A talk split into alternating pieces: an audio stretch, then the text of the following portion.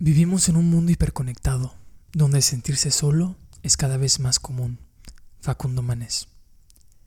En el capítulo de hoy vamos a sumergirnos en un tema que me resulta enigmático, la soledad.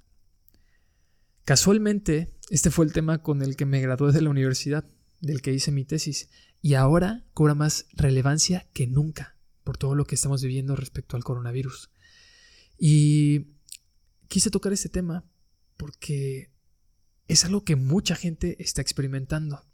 Vamos a hablar de lo que significa sentirse solo, porque hay gente que disfruta de la soledad, mientras que otras pues simplemente no la soportan. También aclarar por qué esta sensación genera malestar en algunas personas y, sobre todo, qué podemos hacer, cuáles son las alternativas que tenemos para disminuir los efectos negativos que esta da. Entonces, vamos. Punto y aparte, punto y aparte, punto y aparte. El fin de este podcast es hacer un punto y aparte en la forma de entenderte a ti mismo. Mi intención es crear un espacio de difusión y reflexión acerca de todo aquello que puede ayudarte a mejorar tu vida. Desarrollar tu conciencia y manifestar tu potencial de la manera más completa y concisa posible. Mi nombre es Rafael Fontecilla, soy psicólogo y esto es punto y aparte. Estar solo es una condición inseparable del ser humano. Independientemente de la edad, la cultura o la época, todos en algún momento llegamos a estar solos con nosotros mismos. Es una experiencia que no podemos evitar, que puede ser tanto revitalizadora como desgarradora, tanto constructiva como destructiva. Esto es así porque en la soledad es más fácil entrar en contacto directo con nuestros pensamientos y emociones, por lo que se puede decir que la soledad magnifica los estados psicológicos, lo que implica que, si estos son positivos, pueden llevarte a disfrutar de tu soledad con sensaciones agradables y pensamientos constructivos. De la misma manera, si tiendes a pensar de manera negativa, la soledad puede aumentar la intensidad de tus emociones desagradables. Hay un punto importante que rescatar respecto a la soledad y es su condición dicotómica. En la historia humana, la soledad ha sido un tema importante, presente en todas las épocas, teniendo diferentes connotaciones. Hay escritores, artistas, filósofos y psicólogos que han atribuido cualidades positivas a la soledad, asociándola con el desarrollo personal, la creatividad, la independencia, además de afirmar que fomenta la introspección, la reflexión y el crecimiento en el ámbito espiritual. De la misma manera, también ha existido una connotación negativa asociada a la tristeza, al abandono, al vacío, a las deficiencias emocionales y a una falta de comunicación y contacto con los demás. Al ser seres constituidos en gran medida por los demás, necesitamos cierto contacto social para mantener una vida mental saludable y enriquecedora. Inclusive hay personas que al estar aisladas por mucho tiempo caen en la tendencia de comenzar a crear amigos imaginarios, con el fin de poder sentir que están en contacto con alguien, lo cual nos habla de la relevancia de esta necesidad psicológica, como se puede ver en la película del náufrago, donde Wilson cobra vida en un coco, o en la película de Soy leyenda con el maniquí Fred. El hecho es que se tenga que recurrir a la fantasía para poder satisfacer este deseo, y satisfacer entre comillas, nos deja ver la importancia que tiene para la salud mental. Ahora, la soledad no es un problema nuevo, ni es un problema local. Se ha presentado a lo largo de la historia y en diferentes partes del mundo. Lo que sí es relevante es el aumento de la población que experimenta esta sensación negativa, lo que es totalmente razonable, dadas las circunstancias. Antes el aislamiento social era más una elección que una condena, pero hoy literalmente puede salvar tu vida o la de la gente cercana a ti. Antes de que se presentara esta contingencia, la soledad ya representaba un problema social grave en varios países y tiene que ver con los estilos de vida que se están fabricando en la actualidad, pues nos encontramos en un panorama sin precedentes, es decir, el desarrollo exponencial de la tecnología, la fuerte influencia del posmodernismo y su tendencia al individualismo, el tiempo que las personas dedican a pasar frente a pantallas, el debilitamiento de las religiones, las tendencias sociales cada vez más diversificadas y líquidas, además de la fuerte pérdida de contacto humano. Todos estos cambios están moldeando y configurando a las personas, sobre todo a las nuevas generaciones, de una manera tan importante y rápida que resulta difícil advertir en dónde termina de ser un cambio para comenzar a ser un problema. Lo positivo es que esto tiene sus ventajas, porque estamos entrenados de alguna manera para sobrellevar esta situación más que nunca.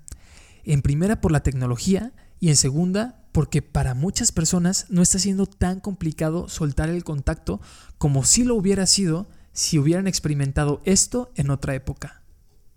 Ahora que ya dejamos claras varias premisas, vamos a contestar dos preguntas importantes. ¿Cuál es la diferencia entre estar solo y sentirse solo? La diferencia está que estar solo no implica forzosamente sentir soledad. Las personas que pasan mucho tiempo a solas son plenamente capaces de sentirse bien y tener una vida llena de satisfacción, además de disfrutar el contacto social cuando lo tienen. Por el contrario, hay mucha gente que puede vivir rodeada de personas y aún así sentirse sola. Al final es una interpretación subjetiva en donde contrasta la calidad y cantidad de relaciones sociales que tenemos con las que nos gustaría tener. La segunda pregunta es, ¿de dónde viene ese malestar? que nos genera la soledad. Nosotros hemos logrado sobrevivir y prosperar por el simple hecho de permanecer en comunidad, en parejas, familias y grupos. En pocas palabras, la sociabilidad del ser humano ha sido un acierto adaptativo. Al ser seres constituidos en un ambiente sociocultural, el sentir falta de conexión con los demás puede afectar profundamente tu calidad de vida. Pero más que ser un aspecto que pueda afectar tu calidad de vida, la socialización es un proceso necesario en la vida. Esto ha sido así a través de la historia. Algunos autores como Holt Lundstand afirman que hay un factor biológico determinante en el proceso de socialización, afirmando que la conexión social se puede ver como una necesidad abiológica vinculada directamente con la supervivencia. Esto quiere decir que la soledad es dolorosa para advertirnos de la amenaza que representa el aislarse. En el pasado, cuando un miembro del grupo hacía algo malo, los demás lo aislaban, lo dejaban fuera del grupo. Y antiguamente eso era prácticamente dejarlo morir. Nosotros, al crecer en comunidad, sabemos casi instintivamente que el aislamiento es negativo para nosotros, aunque no sepamos por qué. Y al sentir esas sensaciones negativas, muchas veces buscamos contacto social como consecuencia. Si se dan cuenta, ¿no? Así como la sed conduce a tomar agua, la soledad puede ser una respuesta adaptativa para establecer contacto. Es por eso que el sentimiento de soledad ha estado directamente ligado a la supervivencia, porque nos invita a buscar contacto. Ahora puede resultar más claro por qué hay tanta gente que experimenta síntomas de ansiedad o depresión. En estos tiempos en los que el aislamiento social es necesario, empieza a aparecer la desesperanza, el cansancio, la apatía, la falta de energía, los pensamientos catastróficos, entre otras cosas. El estado de ánimo es lo primero que se ve afectado cuando nos sentimos solos. Y casi que irónicamente, lo que hace unos meses yo consideraba como un elemento que estaba debilitando el contacto humano real, hoy se ha convertido en la mejor arma para lidiar con esto, es decir, la tecnología. Este capítulo comenzó con una frase. Vivimos en un mundo hiperconectado donde sentirse solo es cada vez más común. Esa frase me encanta porque expresa la paradoja de la tecnología y la comunicación. Acerca a los que están lejos y aleja a los que están cerca. Pero hoy emerge como una ayuda real para sobrellevar el aislamiento generalizado. Creo que es momento de pasar a lo realmente importante. ¿Qué puedo hacer si me siento solo? Como premisa, tenemos que tener claro que cada quien enfrenta esto a su modo. Nuestra personalidad y experiencias personales nos dan herramientas para afrontar de manera distinta a la de los demás cada cosa que nos pasa. Un ejemplo puede ser que las personas con personalidad extrovertida pueden estar padeciendo mucho más que las introvertidas ante esta contingencia. Dejando claro esto, te recomiendo lo siguiente. Para empezar, mantente en contacto con las personas, no con las redes. Actualmente muchas personas están aumentando muchísimo su tiempo en Internet y frente a pantallas, pero esto no significa que hayan aumentado el contacto.